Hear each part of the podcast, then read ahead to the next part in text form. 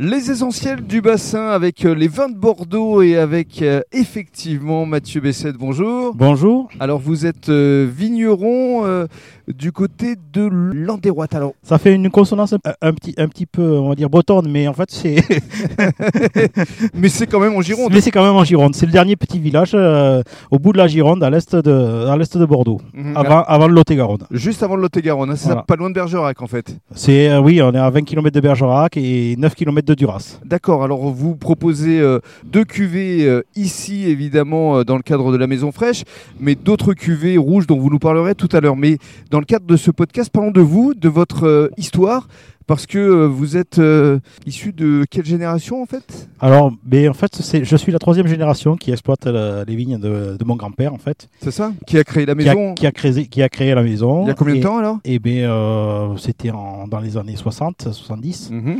Et euh, mon papa avait repris après la suite, donc et on s'est un petit peu agrandi. euh, Donc on à- peut pas, c'est Jean-Paul. Hein. voilà, mon papa Jean-Paul, qui maintenant est à la retraite, mais c'était- c'est encore une retraite ac- assez active, on va dire. Oui, parce qu'il est toujours là, hein, Eh oui, il est toujours là, faut, faut, faut, faut gérer. Faut... bien sûr. Mais bon, on a des vieux clients aussi, donc euh, moi je les connais pas tous, et, et bon, mon papa a encore une bonne mémoire. Et est-ce que vous, à l'époque, quand vous étiez jeune, vous souhaitiez déjà reprendre l'exploitation familiale Mais bien sûr, euh, c'est, je, suis, je suis un peu comme Astérix, je suis tombé dans la, dans la potion magique quand j'étais petit. hein. C'est ça Et oui, quand le jus coulait sous le pressoir, j'avais les mains dessous pour justement ré- goûter les premières pressées. Cela étant, euh, vous n'avez pas fait votre formation à Bordeaux, vous êtes parti euh, dans le Beaujolais. Ouais, euh, c'est ça. dans- donc j'ai ma dernière formation que j'ai fait, c'était dans le Beaujolais, donc j'ai- où j'ai fait un BTS par apprentissage pendant deux ans. Et comment il a réagi, le papa Ah, c'était euh, compliqué, hein, parce que bon, euh, un Bordelais qui va dans le Beaujolais, c'est pas tout à fait euh, classique. Mais en même temps, c'est enrichissant, parce qu'on Tout à fait. découvre d'autres techniques. Exactement. on a- on- j'ai découvert une autre technique de la macération pelliculaire à froid, d'autres cépages, du chardonnay, du, Mm. du, du gamay, du pinot noir.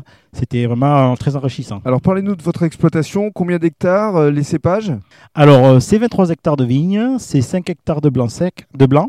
Mhm. Donc vous mélan- mélangez hein, entre euh, le sauvignon blanc, le sauvignon gris et euh, donc euh, du sémillon qui sont en vieille vigne, euh, qui, où cette année on fête le- les 70 ans. D'accord. Voilà. Et puis après on a du rouge où euh, on est en majorité merlot. On a 12 hectares de merlot. Et ensuite on a euh, euh, donc après c'est euh, mélangé entre euh, les- le, le restant entre cabernet franc et cabernet sauvignon moitié- pour moitié de chaque Très bien. sur le restant.